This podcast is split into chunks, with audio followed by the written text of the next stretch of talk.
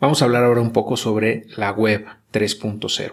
Pero para poder entender la web 3.0, pues tenemos que irnos un poquito a la historia de la web 1.0, 2.0, eh, que son las que nosotros conocemos, o la gran mayoría de la gente ha interactuado con ellas. Entonces hice esta pequeña tablita para que tú tengas más claro cómo, cómo es, cómo ha ido evolucionando el Internet, que esto es de lo que estamos hablando, ¿no? La evolución del Internet. En el web 1.0, pues eran webs páginas, vamos, páginas web muy básicas, construidas principalmente sobre HTML. Y bueno, fue el nacimiento también del correo electrónico y el, código, bueno, el lenguaje Java. Son páginas web muy sencillas, eh, por ejemplo, un Google, un Yahoo, un AOL. ¿Te acuerdas de esas páginas que había en ese entonces donde, pues básicamente era para buscar cosas eh, y leer, pero no, no creabas gran cosa, o sea, realmente no escribías, no modificabas, no agregabas contenido tú, sino simplemente consumías lo que había ahí. Y podías sí descargarlo y todo, pero eh, digamos que era más una comunicación de una sola vía, ¿no? Desde el que eh, publicaba hacia los que lo consumían. Eso más o menos nos llevó del 90, de 1990 al 2005 aproximadamente.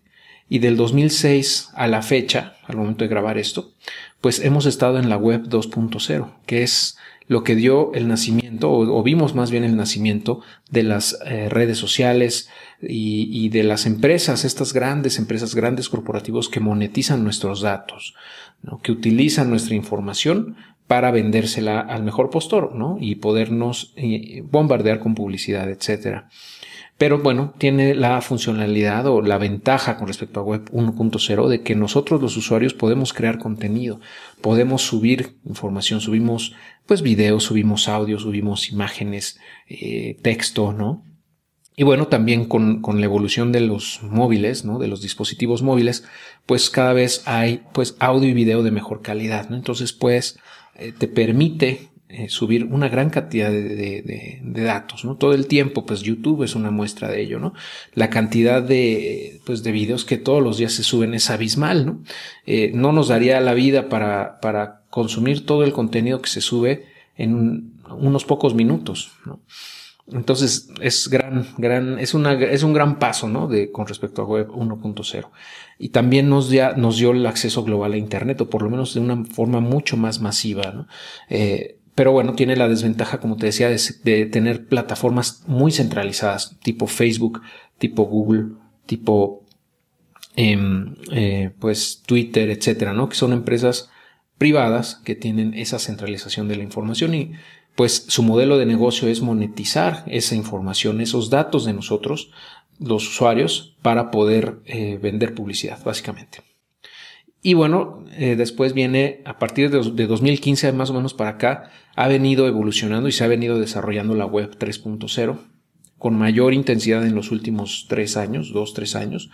Pero bueno, estamos hablando aquí de eh, DApps, que son Decentralized Apps, o sea, apps, aplicaciones descentralizadas eh, en donde los usuarios monetizan o pueden monetizar sus propios datos, ¿no? Y ya no son empresas privadas las que lo hacen, sino nosotros mismos. Eh, tenemos, eh, digamos, el control de qué información damos, hasta dónde queremos nosotros, pues, mostrarnos, ¿no? Hablamos nuevamente aquí de privacidad, ¿no? Hasta dónde tú te quieres mostrar. ¿Qué, qué tanta información tú quieres que que que el mundo conozca de ti? Eh, es un poco eso, ¿no? También están los NFTs, que ya hablaremos con más detalle más adelante, pero aquí vamos a, mencionarlos brevemente, nada más, de que son tokens o son, son activos que están, eh, pues, registrados en una blockchain, que están, eh, pues, que, que, están almacenados ahí, que, que, forman parte de un registro único.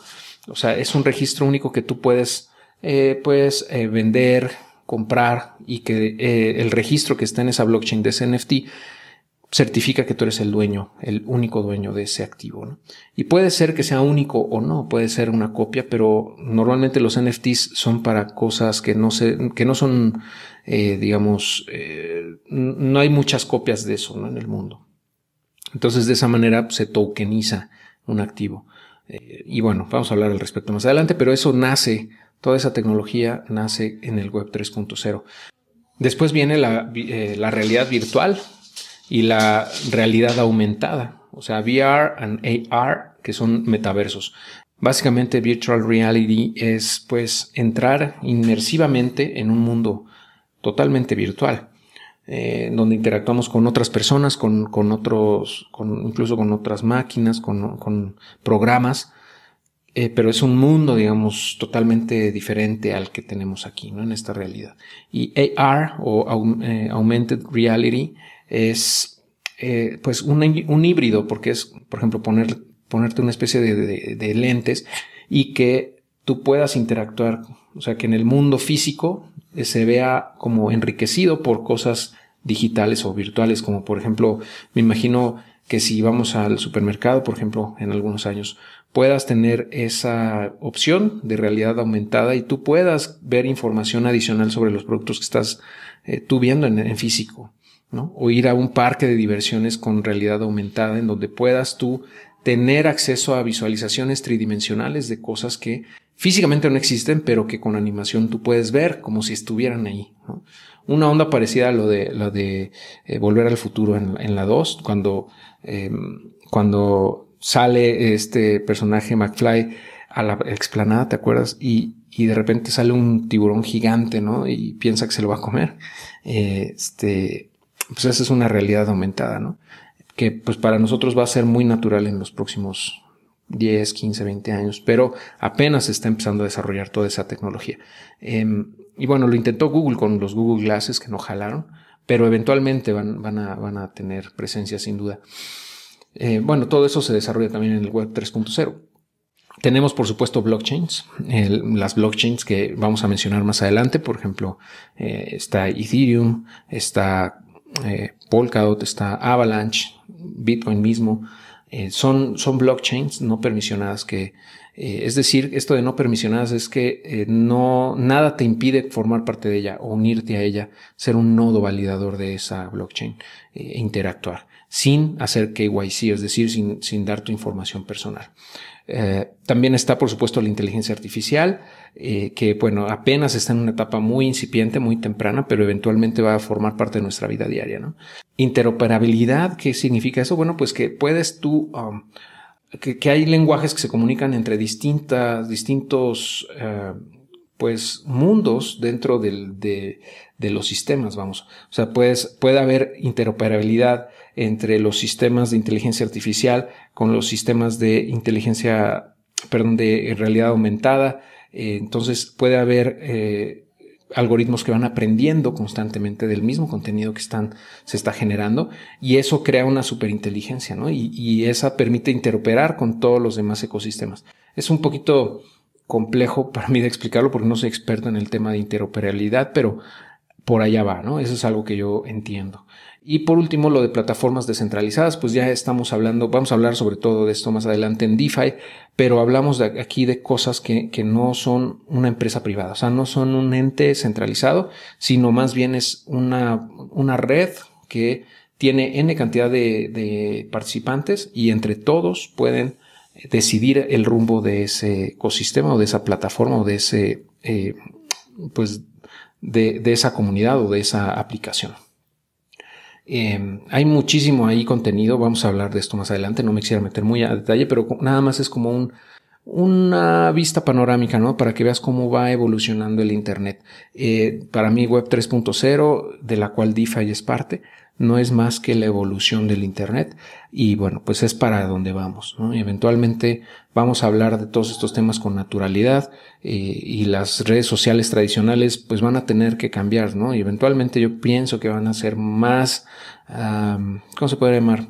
Pues en donde nosotros tengamos más poder, más de, poder de decisión sobre qué datos y qué sí, qué datos no compartir y poder incluso navegarlo de manera eh, pseudoanónima y también poder crear eh, softwares que interactúen entre distintos dispositivos, entre distintas eh, soluciones o, eh, productos, de tal manera que nuestra realidad se vea enriquecida, todo nuestro entorno sea mucho más automático, sea más fácil, sea más eficiente en general, y eso va a incrementar sin duda la productividad de los seres humanos y pues la forma o, o más bien la calidad de vida, espero, ¿no? también de la sociedad en general. Y esta es una imagen nada más para que puedas tú tener un panorama, más o menos una idea de eh, web 1.0, 2.0 y 3.0. ¿no? Eh, como te decía, en 1.0 pues está Yahoo, Google, MSN, Internet Explorer, el viejito, ¿no? En web 2.0 pues ya encontramos redes sociales, está eh, Facebook, Instagram, YouTube, Snapchat, WhatsApp, eh, Airbnb, eh, cosas así, ¿no? O sea, ya lo que hoy en día, digamos, todos usamos. Y en Web 3.0, pues ya está otro tipo de software, eh, otro tipo de redes que, que están descentralizadas y no hay intermediarios ahí. Entonces, ahí estamos hablando de, pues, de Bitcoin, Ethereum, de MetaMask, que bueno, sí, es centralizada, pero tiene, te permite interactuar con dApps o con aplicaciones descentralizadas. Eh, eh, y hay muchas soluciones. Este es solo un pequeño fragmento, ¿no? De todo lo que puedes encontrar. Brave como explorador, que es eh, descentralizado, que es el sustituto de, de, Google Chrome, por ejemplo. Y así, ¿no? Sucesivamente. Va a haber, hay muchísimas. Vamos a ver más adelante todo el universo. No te quisiera aquí agobiar con, con todo esto, nada más es como para que entiendas la diferencia, ¿ok? Y bueno, vamos a platicar en el siguiente episodio, en el siguiente video, sobre las principales blockchains, que se va a poner muy interesante. Entonces, nos estamos escuchando muy pronto.